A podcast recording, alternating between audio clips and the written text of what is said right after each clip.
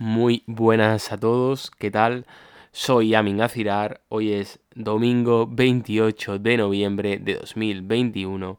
Empieza a pegar y a arreciar el frío y seguimos un día más. Hoy quiero hablar con vosotros sobre lo relevante que puede llegar a ser el hecho de ser diferentes y ser de alguna manera especiales a la hora de desarrollar nuestro negocio y de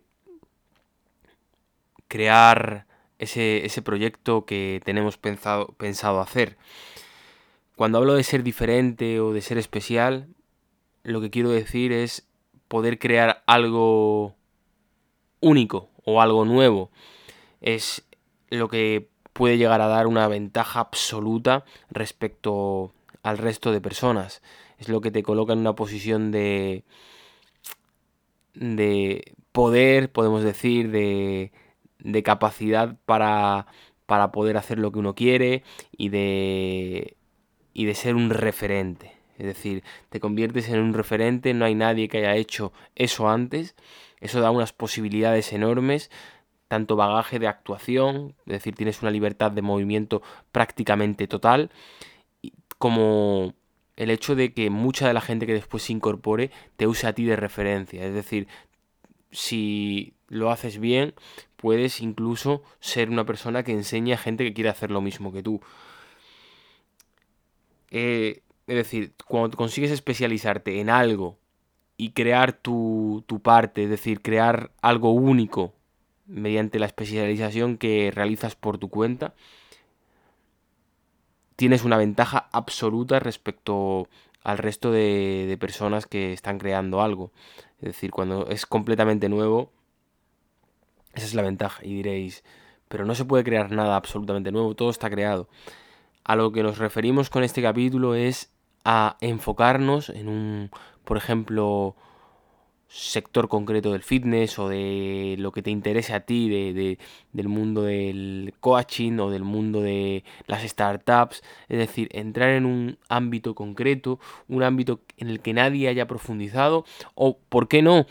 Que la gente lo haya hecho en otros idiomas. Actualmente hay muchos proyectos en castellano de personas que están creando algo nuevo en España y en los países latinoamericanos, pero que ya sea que ya en países, bueno, que ya en Estados Unidos y en países anglosajones se ha, tenido su trascendencia y su popularidad y se han convertido en la referencia en España, en estos países y en los países de habla hispana creando algo que no había en este, país. Y eso te da una posición de, de, ser pioneros y de poder convertirte en la referencia en, en tu país de algo.